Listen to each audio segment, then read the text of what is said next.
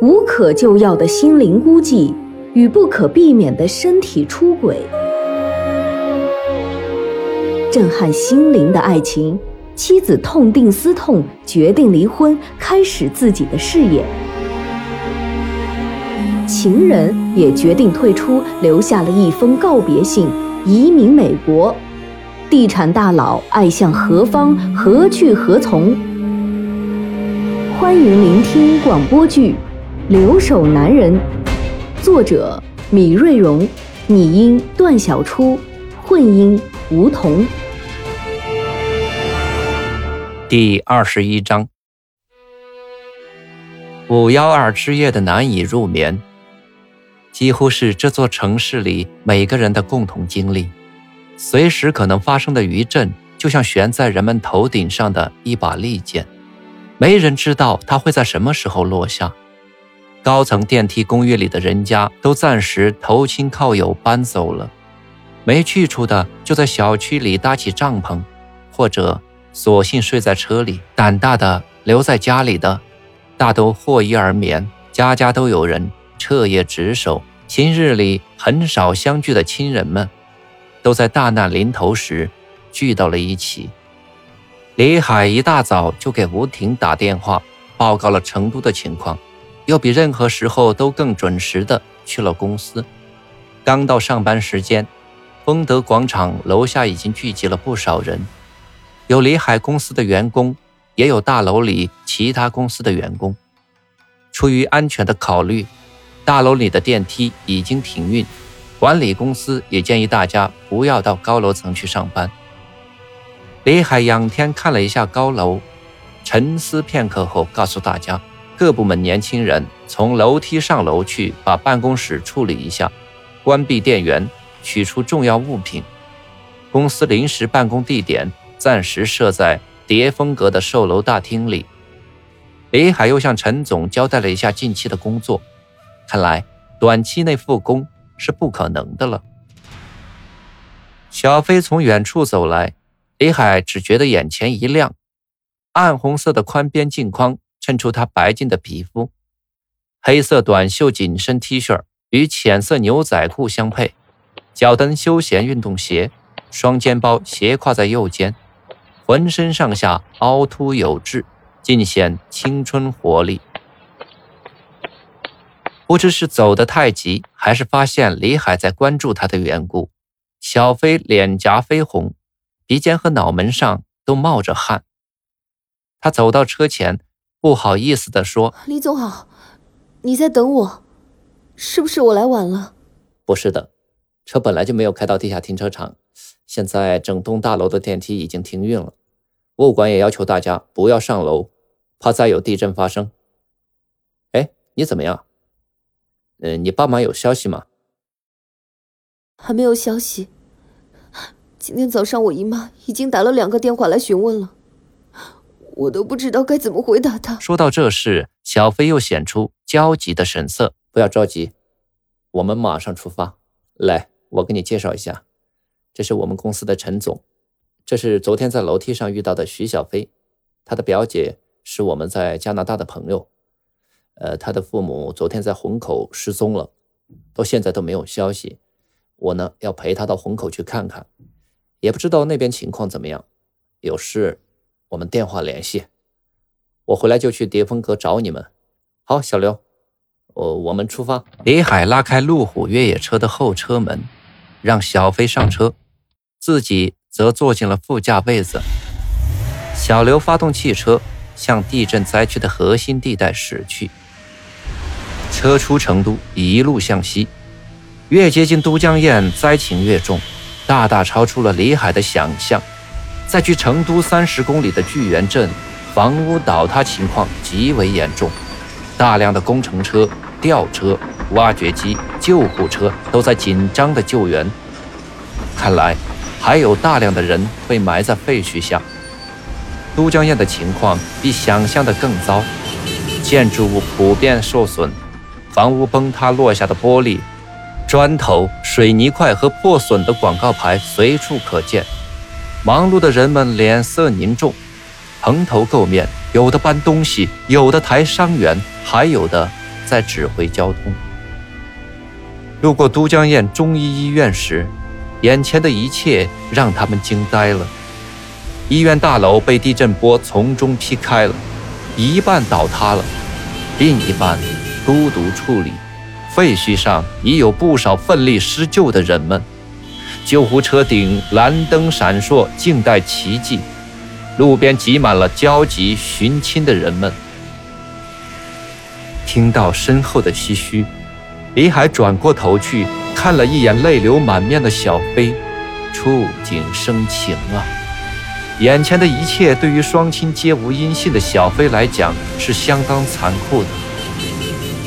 他轻声对小刘说：“，我们往虹口方向去。”从都江堰往虹口方向去的分道处已经立起了禁行标志，有公安和武警站岗。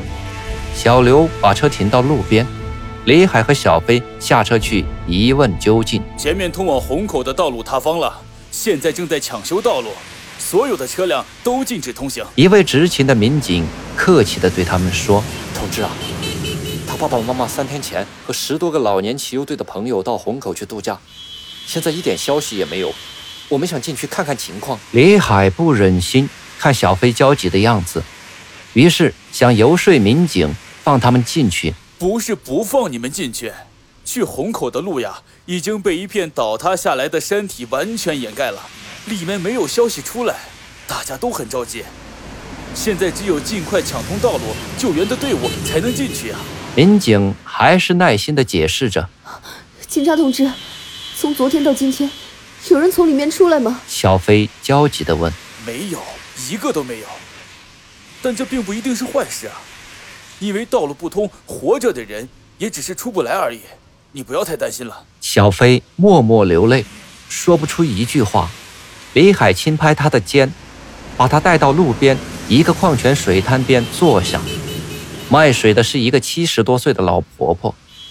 她看到小飞悲伤的样子，知道这又是一场亲人离散的悲剧。在不到二十四小时的时间里，她已经见到了无数的生离死别，现在只能庆幸自己全家安全。李海看着满脸沧桑的老婆婆，不解地问道。太婆，你这么大年纪了，为啥子不在家头待到呢？家哪里还有家哟？昨天都塌了，房子没得了，东西也没得了，都剩下身上那身衣服了。说着，一行老泪顺着老婆婆的脸颊流了下来。小飞赶紧取出一张纸巾递了过去。老婆婆接过来，没舍得用，小心地揣进裤兜，然后用手背拭去脸上的泪水。婆婆，地震的时候你在哪儿哦？你们这儿震感厉害不？北海很想了解当地发生地震的那一刻的情境。太吓人了！我经历过好几回地震，但都没像那次那么厉害的。昨天中午吃过午饭，我都坐在路边的小卖部门口打瞌睡，突然觉得天旋地转的。当我睁开眼睛一看，所有东西都在摇，货架上的东西全部都落下来了。我当时嘛想进柜台里头把手钱箱拿出来，结果站都站不稳。那个地下啊，都像是有条龙在乱拱，还传出那种枪打闷雷一样的声音。哎呀，我当时动都不敢动。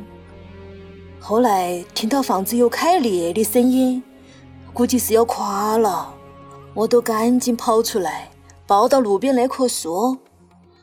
等我转身一看喽，啥子都没得了，满天都是灰。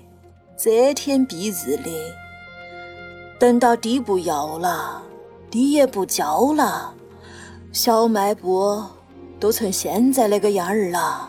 老婆婆用手指了指身后的一片瓦砾，这是让人不寒而栗的灾难讲述。小飞听罢，浑身颤抖，不能自制。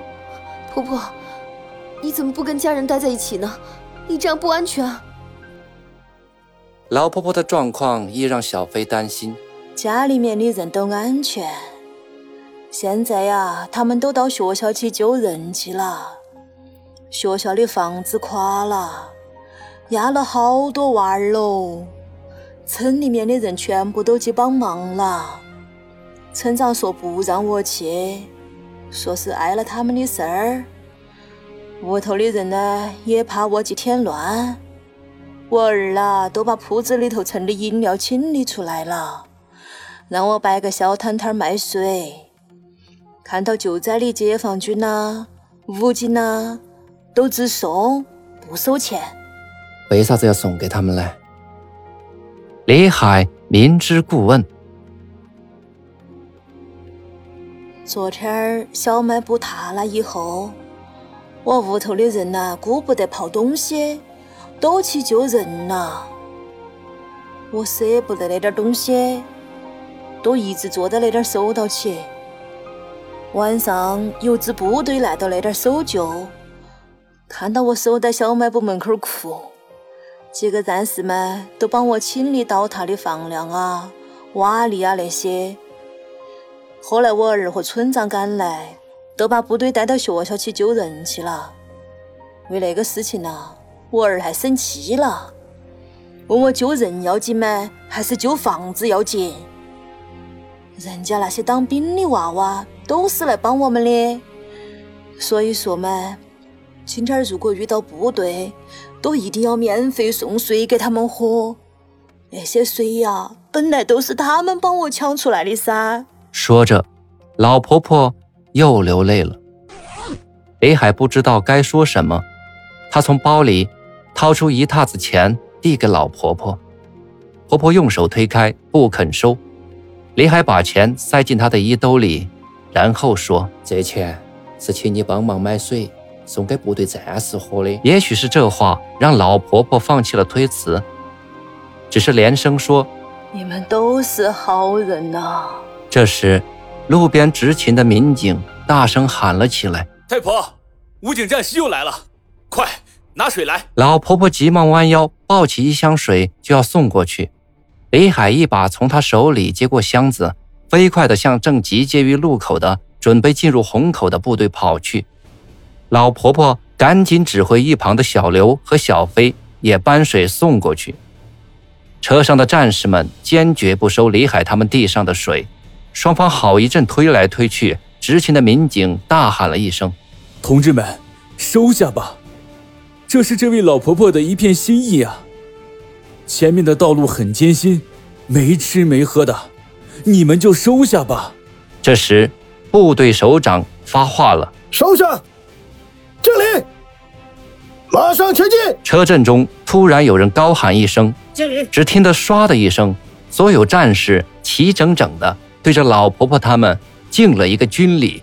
从来没有见过这种感人场面的小飞热泪盈眶。他对着行进的部队大声的喊道：“帮我看看，有没有一支老年骑游队的十多个老年人？如果见到，请让他们和家人联系。”他的声音被汽车的轰鸣声盖过了，但他知道有部队，就有了希望。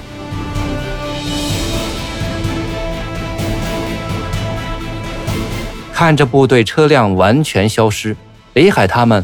才又回到老人的摊位前，李海看了看小摊上所剩不多的饮料，便吩咐小刘再去买点矿泉水送来。婆婆感激地拉他们坐下。姑娘，你父母进虹口了呀？婆婆刚才听到了小飞的喊叫声，于是跟小飞攀谈起来。是的，婆婆，你有没有在三天前看到十多个六十岁左右的老人，都穿着黄色的老年汽油服？骑老年摩托车进了虹口，小飞这才想起该向这位每天在路口卖东西的老婆婆打听打听。对头，我们那点儿啊，每天都有好多老年人骑车从那点儿过。对了，都是三天前的下午四点多钟的样子，有十多个老年人进去了，他们还在我那点儿休息了一会儿。老婆婆。很肯定地说：“婆婆，对的，他们一早从成都出来，预计就是应该在晚上到达虹口，你有没有看到一对夫妻？男的六十多一点，说一口带上海腔的四川话，女的很精干，是四川人。小飞突然觉得心跳加快，好像就要看到爸爸妈妈一样。咦，好像有一对夫妻跟你说的有点像。女的说话很干脆，很喜欢小娃儿的。看到我女儿带娃儿来耍，他还拿糖给娃儿吃。我听他一直怪老头儿不关心女儿的婚事，要不然呐，他也是该当外婆的人呐。是的，是的，这是小飞妈妈经常挂在嘴边的话。都是我不好，老是让他们操心。我妈老是因为这事儿跟我爸闹别扭。小飞失声痛哭起来。好，谢谢婆婆了。谢谢你给我们提供的线索。李海不忍心看到小飞伤心，于是赶紧打断婆婆的话：“小伙子，你们不晓得老年人有多操心儿女的婚事，该结婚了都赶快结婚。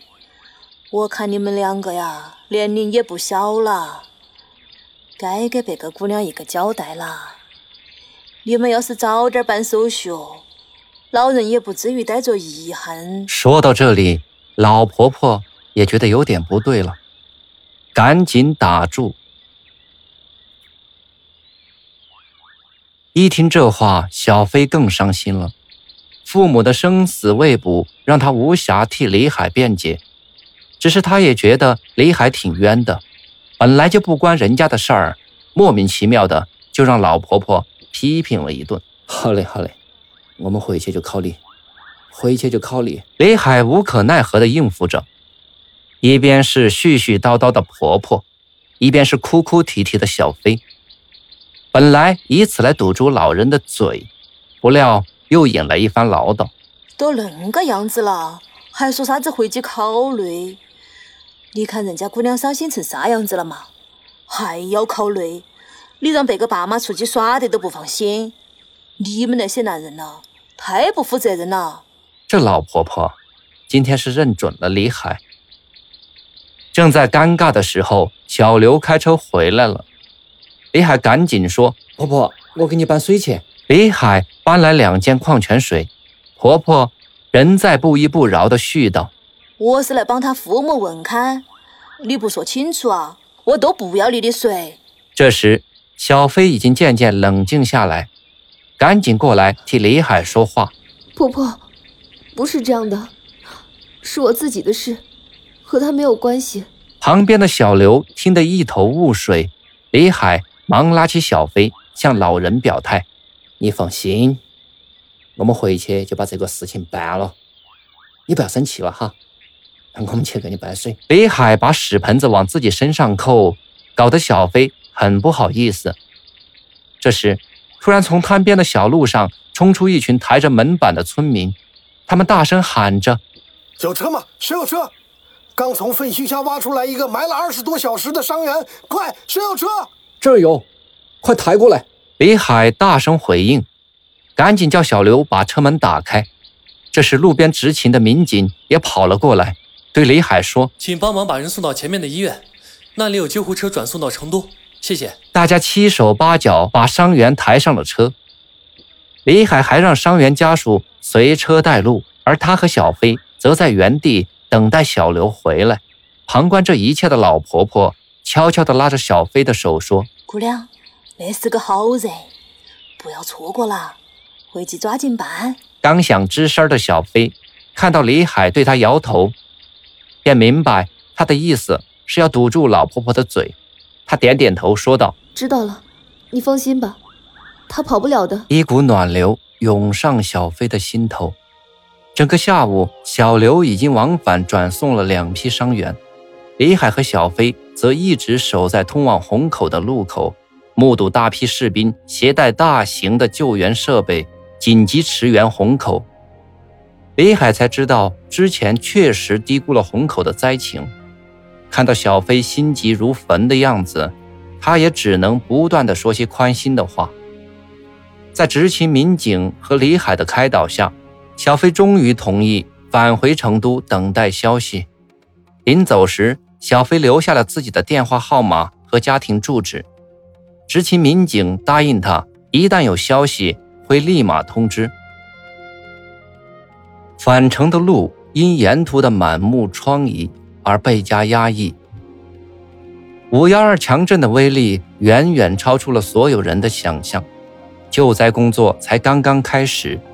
李海闭目沉思，明天他和他的企业该做点什么呢？小飞不敢再看那些残垣断壁。而闭上眼，又全是爸妈在向他呼救的影子。他不敢想象他们是如何度过那突如其来的山崩地裂的八十五秒的。汽车驶入成都市区时，已华灯初上，天空下起了小雨，马路上仍有惶恐的人群。从灾区出去的车辆备受关注，人们都在打听来自震中的消息。李海让小刘打开收音机，收听交通台不间断播出的来自抢险现场的报道。很快就听到征集志愿者和心理干预师的紧急通知。李海知道，是该自己出手的时候了。